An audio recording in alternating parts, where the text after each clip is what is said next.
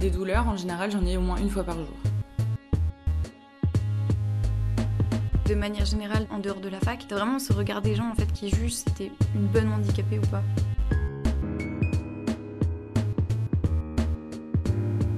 C'est assez euh, déroutant socialement. J'ai avancé, j'ai en quelque sorte euh, commencé à écrire euh, mon histoire, et cette histoire elle euh, continuera. Face cachée, le podcast sur les handicaps invisibles à l'université. Épisode 2 Thibaut, à Corjoie.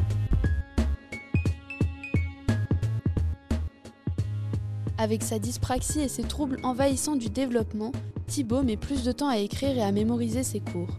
Ce temps, l'université lui donne, tiers-temps aménagé, ordinateur et tablette fournis, échanges réguliers avec son référent pédagogique lui permettent de vivre une scolarité épanouie. Ouvert sur ses handicaps, il en parle avec ses camarades et ses professeurs, comme Carole Cordier, sa référente pédagogique, que l'on retrouvera juste après le témoignage de Thibaut. Il y a trois ans, je suis arrivé à l'université, après le Covid euh, du coup. J'ai eu du mal à, à m'adapter euh, à tout ce qui était à faire à l'université. Alors moi c'est Thibaut, j'ai 20 ans, je suis étudiant en licence sciences de la Terre et de l'environnement et euh, je suis atteint euh, d'un trouble euh, envahissant du développement et de dyspraxie. Alors la dyspraxie c'est tout ce qui est problème de motricité comme par exemple dans la vie quotidienne faire ses lacets, écrire, même des fois se brosser les dents aussi. C'est comme si on mettait à quelqu'un d'entre guillemets normal des gants de ski. Et les troubles envahissants du développement, c'est une forme d'autisme, mais de façon plus légère. Dans le sens du euh, TED, je dirais que ça pose quelques problèmes, euh, par exemple pour, euh, pour la mémorisation, des fois. Ça demande plus de, temps de réflexion, et ça joue aussi avec la dyspraxie. Du coup, l'année suivante, j'ai redoublé. Et là, cette année, j'avais demandé à faire ma deuxième année en deux ans. Et cet aménagement a été accepté. Et donc, l'idée d'un- d'une année en deux ans, c'est de faire juste certaines matières cette année et les autres matières l'année suivante. Alors, je dirais qu'il y a une sorte de bienveillance euh, pour une grande partie des enseignants. Ils ont su euh, m'accueillir de manière euh, convenable et de manière adaptée aussi. Comme par exemple faire une, une rencontre avec les équipes enseignantes avant que j'arrive. Ça a permis aux enseignants de mieux comprendre mon, mon fonctionnement. J'ai eu des aménagements tels que, dans un premier temps, l'ordinateur, qui m'a permis euh, bah, de me simplifier la vie pour prendre les notes euh, dans les cours, et même euh, aussi pour me simplifier la vie euh, dans la vie quotidienne aussi. Après, j'ai eu, euh, j'ai bénéficié d'un tiers-temps, c'est-à-dire euh, un temps supplémentaire pour euh, pour euh, composer lors des examens et euh, lors des travaux pratiques aussi. Là, par exemple, euh, j'ai souvent des examens pratiques, des examens écrits, et aussi des, sorties sur le terrain dans mon cursus. Du coup, je vais bénéficier d'une tablette pour mieux gérer le travail qui sera à faire. En général, on fait de la carto, de la cartographie. On fait aussi de l'analyse de paysages, de l'analyse de roches.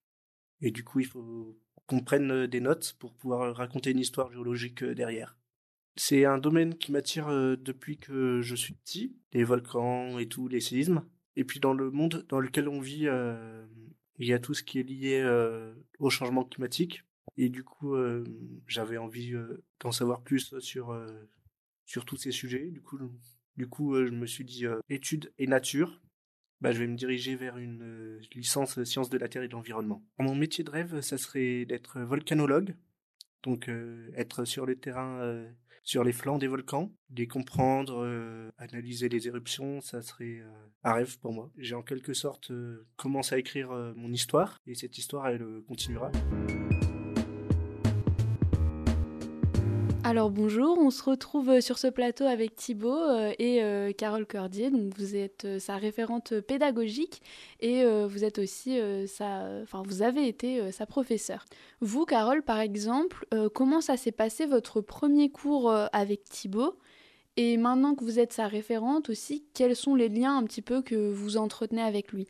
J'avais été présentée à Thibaut avant ce premier cours, euh, dans le cadre d'échanges qu'on avait eus avec euh, le service handicap de l'université pour mettre en place justement les aménagements. Donc on avait eu le temps de discuter à ce moment-là de ce qu'on allait mettre en place euh, sur les préconisations du service handicap.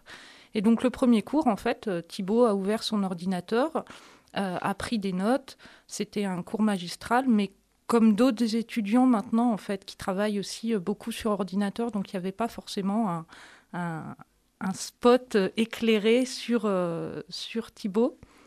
Là où peut-être ça a demandé un peu plus de préparation, etc., c'est quand on est en TD, où il faut lui fournir les, les, sujets sous forme électronique et donc euh, on peut oublier, donc on arrive avec sa clé USB pour euh, lui donner les sujets un peu au dernier moment, euh, etc. Et où peut-être là, on a plus le temps d'aller le voir pour savoir s'il suit, si ça se passe bien, s'il arrive à rédiger l'exercice sur ordinateur, etc. Toi, euh, du coup, tu te sens euh, quand même pas mal écouté par tes professeurs euh, vis-à-vis de tes handicaps? Globalement, oui. Par rapport au collège ou même au lycée, je trouve que c'est davantage pris en charge.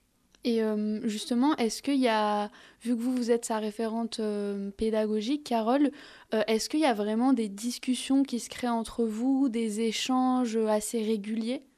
Oui, c'est vrai que euh, on, discute avant, après les cours. On n'a pas forcément fait beaucoup de réunions juste mm. comme ça sur le sujet.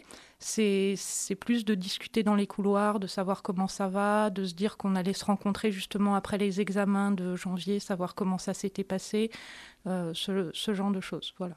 Mm-hmm. Et ce qu'on fait aussi, c'est qu'on respecte le, le, secret professionnel, c'est-à-dire que euh, moi, jusqu'à présent, je n'étais pas forcément au courant des troubles de Thibault. Je savais qu'il avait besoin d'un ordinateur, je savais qu'il avait besoin d'aménagement. Si l'étudiant en parle par lui-même, il en parle. S'il n'en parle pas, on respecte en fait aussi euh, ce fait qui est qu'on aménage des choses, on ne sait pas forcément l'origine des troubles. Euh, ça, c'est vraiment le service handicap qui s'en charge.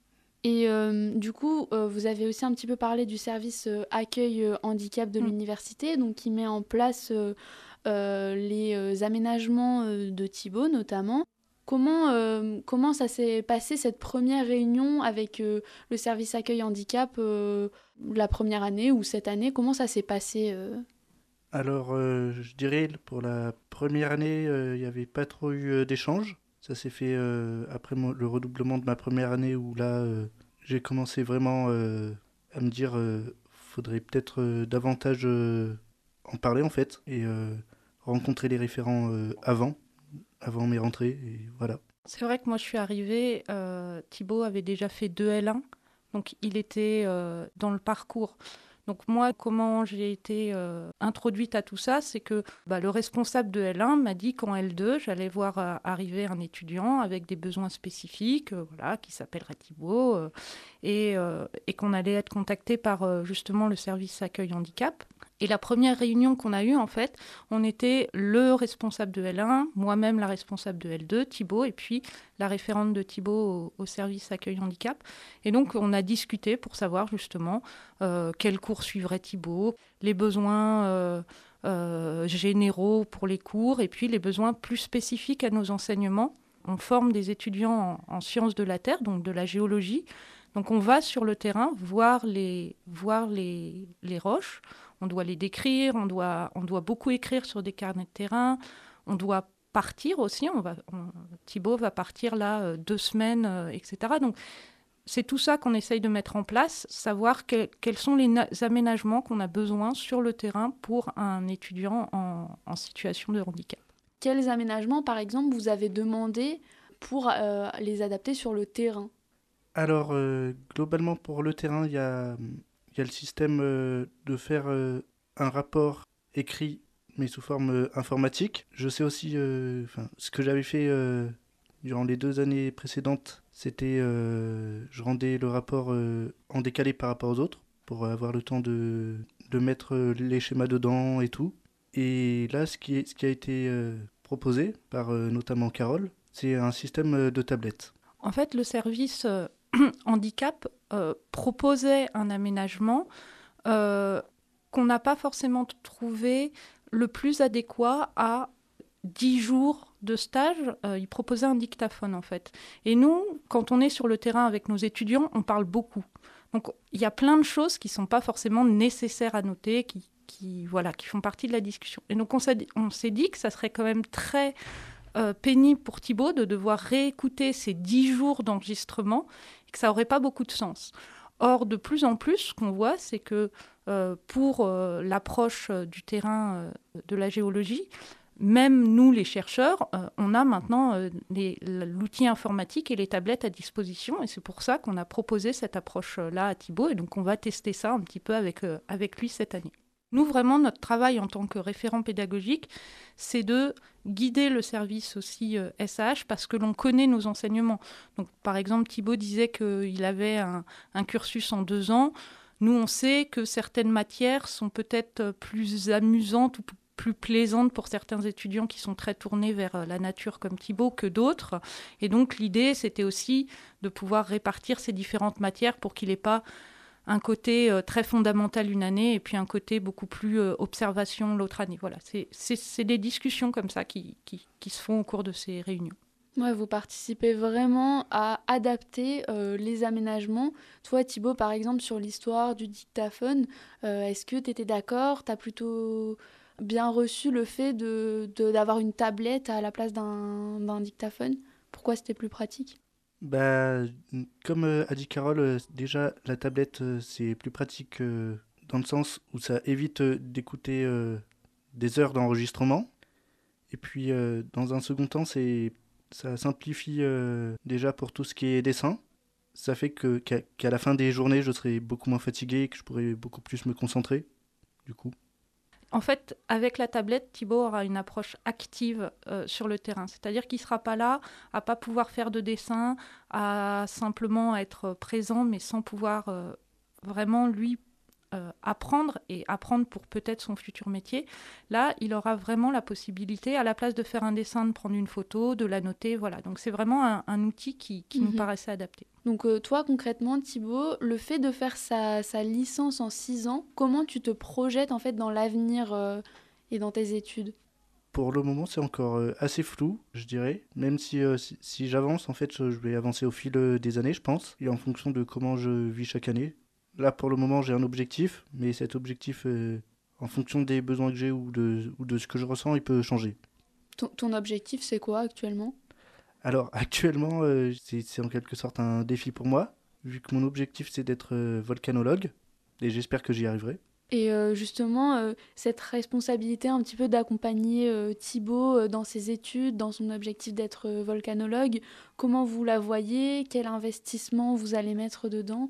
Alors déjà, on va se côtoyer euh, pendant deux ans, avec euh, bah, encore un an avec Thibaut pour sa, deuxième euh, L2. Moi, c'est vrai que comme je suis enseignante, on va continuer à, se voir en, L3 et puis peut-être s'il continue après en master, etc. Je ne serai plus forcément responsable, mais les discussions et, pourront continuer au-delà de, ces deux années de, de responsabilité pédagogique. Au-delà de ta licence, toi, Thibaut tu te projettes plutôt bien dans le master avec tous ces aménagements? Dans l'idéal, euh, oui. Je pense que c'est euh, ce que j'imagine le mieux en fait pour moi. Après, je verrai s'il y a des nouveaux besoins qui, qui me sont nécessaires. Mais pour le moment, les aménagements que j'ai, ils me conviennent parfaitement. C'était Face Cachée, le podcast sur les handicaps invisibles à l'université. Une coproduction de l'école de journalisme de Grenoble et de Radio Campus Grenoble avec une musique originale de Lieutenant Dan Corporation. Un podcast réalisé par Emma Venancy, Émilie Billiet, Laure Arnoux, Hugo Marequest et Martin Baudry. Avec l'appui de Pierre-Yves Bulto, Chloé Salle et Marion Boucharla.